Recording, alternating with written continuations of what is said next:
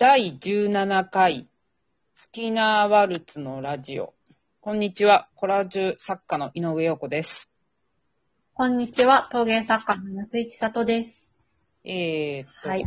評価の話なんですけど、うん先ほどの、えー16回の続きを話したいんですが、えーっと、うんそもそも、まあよく聞かれるのは、好き嫌いで選んでいいんですかって言われるんですよね、私ね。聞かれるんですよね。で、まあ基本的に、買うんだったら好き嫌いでいいと思うんですよ。まあお客さんの方はね。うんそれはものすごい主観的なもので、自分の部屋に嫌いなものを置きたくないじゃないですか。うん、よほど、マゾでない限りね。そうね。だからそれは別にいいんじゃないって思うし、なんだろう、それは主観的なものだから、全然、それはどうぞご自由にっていう話なんだけど、なんか私、アートは、ある種の、まあ、客観性みたいなものが、ちょっと必要かなと思ってて、まあ、その辺で自分がどう、何を選んでいくかっていう、あのことが大事かなと思うんですけどね。うん。千里ちゃんはどう思いますか？あ、私ですか？好き嫌いについてかな、うん今は。よく言わ、聞かれませんか？好きか嫌いかで選んでいいんですか？って。いやー、私ね、あんまり聞かれないんですけど、実は、はい。ちょっとね、さっき、あ、私たち事前に打ち合わせをするんですけどね。その中で言いそびれたのが、私、大学生の時にはい、弟を持ち出してレポートを書いたことがあって、その内容っていうのが、はい好きっていうことで、はい。その自分が見るものとか、はい。あの、価値があるっていうものを判断していいんだっていう結論だったんですよ。うん。うんそれが、あの、その現代美術の授業概論だったんですけど、一回花丸もらったら、はい。もう A もらえるんですね。はい。で、それで花丸もらったの。そう、先生がどういうつもりでそれに花丸をつけたのかうん。わからないんですけど、うんそう、現代美術のその先生はそうだったなっていうのをふと思い出したりはしたんですが、私さっきの、うーんと、16回か。うんで、うん客観性っていうのはないんじゃないかなみたいなことは言ったと思うんですけど、うんまあそういう立場で。私はでも、うん。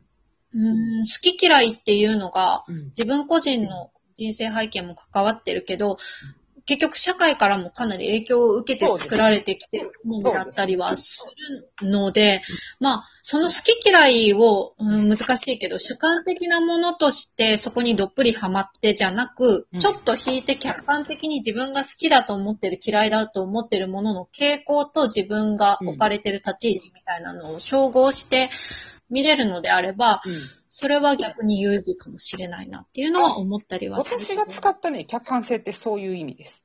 ああ、なるほど、なるほど。うん。あのー、なんていうのかな。全部主観でもうこれがいいみたいな感じで決めてしまうと、うんここから出ることはないじゃないですか。ね、脊髄反射的にね、動物だよね。でもそれで自分の人生はいいんだっていう人はいいと思うんですよ、私。うんうん。ただ、主観だけになりすぎると、なんていうのかな。そうじゃないことを否定するような傾向が強くなってしまうっていうか、おー。あの、これ別に美術だけの話じゃなくて、例えば自分が信じてる、まあわかりやすく言うと宗教とかね、うんうん。これだけってなったら、これが絶対正しいってなったとしたら、うんうん。他を排除する傾向に行くような気がして、ああ、それね、すごいわかるし、どんだけタイムリーなんだって思うけど、ちょうどそういうことを私今自分のブログで書いてたところであ。、そうなんですか。そうなんですか。そう、あの、息子のゲーム、ゲームが持ち出して、そう。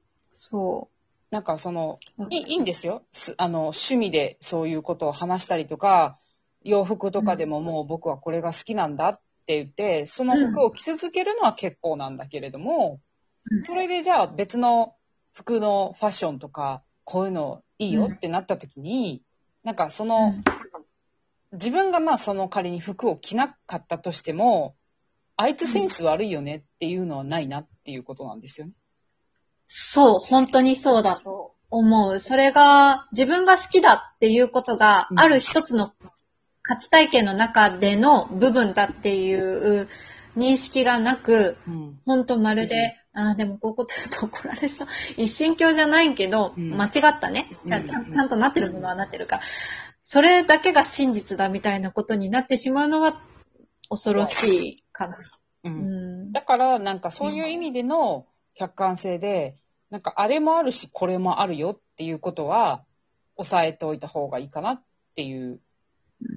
で、うんその中で、まあずっと歴史的な評価とかされてきた絵画とかもいろいろ見てみて、その中で決めるのはどうですか？っていうふうには思いたいかな。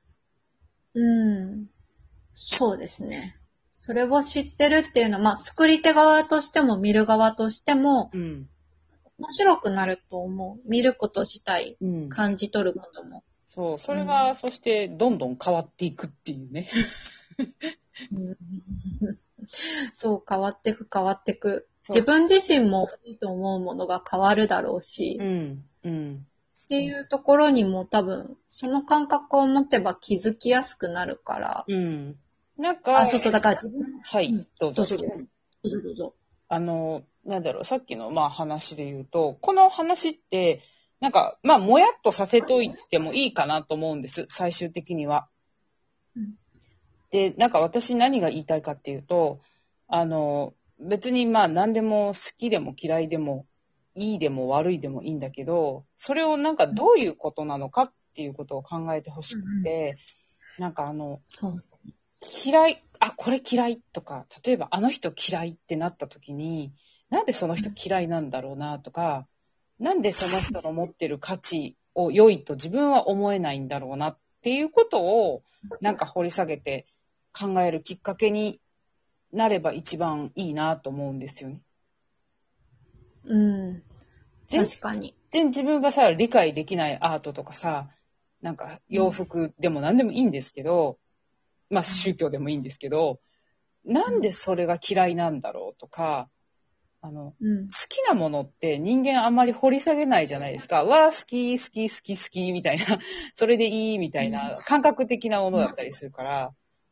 でも、嫌いなものって割とロジックで考えられるっていうか、なんかこう、あれ、うんなんで嫌いなんだみたいな。うん。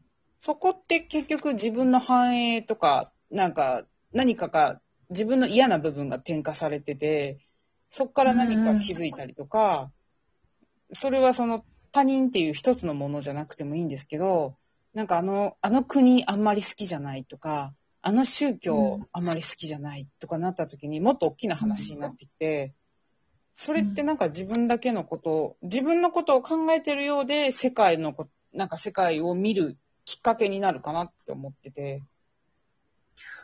そうですね。なんか、うん、自分以外の基準っていうものに対して、だからね、うんあの、自分が否定されたような気分になっちゃうものうん。とかを嫌いになりがちだったりもするんですよね。うん。うん。多分。うん。うん。うん。うん、あの自分がいいと思ってるものと真逆とか本当異質っていうものに対して、だから逆にその嫌いっていうものをロジカルに探っていくことで自分が好んでるものとか安心できるものがなぜそうなのかっていうのも同時にわかるうん。だろうし、うん。その、なんていうのかな、それをすごく抽象的になのか具象的になのか、うん。表彰化してるのがアートだったりもすると思う。現実とちょっと切り離しつつ、リンクさせつつ、うん。うん。うん。だから、そこで得られるのって、だから、なんていうのかな、外付けの社会での評価とか、うん。人がどう言ってるとかじゃない自分主体での、かつ、うん。自分が客観的にもなれる、なんていうのかな、うん、自分の価値を見つけるみたいなことが自由にできる場所だと思うから、そう、ちょっと、うん。なんか、引いてみられるよね。アートを見ようってなった時に、なんでこれいいって思うんだろうとか、なんか、うん、自分が全然わからないアートとかあるじゃないですか。なんじゃこりゃみたいな。あるある。で それをなんか仮に評価されてたら、なんでそれがいいと思うんだろうとか、これをいいって言ってる人はどういう人なんだろうとか、なんかこう、うん自分以外の人を知ることによって、自分が逆に自分の気づきになるって言ったらいいんですかね。うん。ああ、なるほどねっていうのはありますよね。なんか感覚的には最初はわからないけど、ん。頭でこう、あそうなってるからこれがうんいいんだとかっていう理解をして、自分の、なんていうの、見地うん。視点というか、を広げる、うん、っていうのは、私はすごく有意義だなって思うんですよね。若い頃は辛かったけど。うん。なんかその、ずっとそのアートの評価がコンセプチャルになっていったりとか、言語化の方の方向性に行った理由って多分そういうことなんだろうなと思うんですよね。あの、うん昔はもうこれがいいよ、みたいな感じでバーンってね、表面的に打ち出されたら、それしかなかったけど、言語化されることによって、あ、いろんな視点があるんだっていうふうに、こううんみんなが思っていったんだろうなっていうのは、そこに理由があるなって思うんですよ。うん。そして、そうだね今後どうなるんでしょうね。もう、この先、ね、出尽くしたでしょって感じするけど。そう思っちゃいますけどね、この先回帰してったりするのか、ちょっとどう。戻る気がする、なんか。もっと人間の感覚的な、なんていうの、うん言葉ってさ、みんなが分かりやすいじゃん。あの、例えばリンゴって言ったらみんなリンゴ、まあ赤いの思い浮かべる人と青いの思い浮かべる人と、まあ何種類かぐらいだけど、感覚ってもう全部違うじゃない。だから、うん。どうなるんだろうね。と言っていたら時間です。そうですね。はい。今日はこの辺で。はい、じゃあ、この辺で。ありがとうございました。ありがとうございます。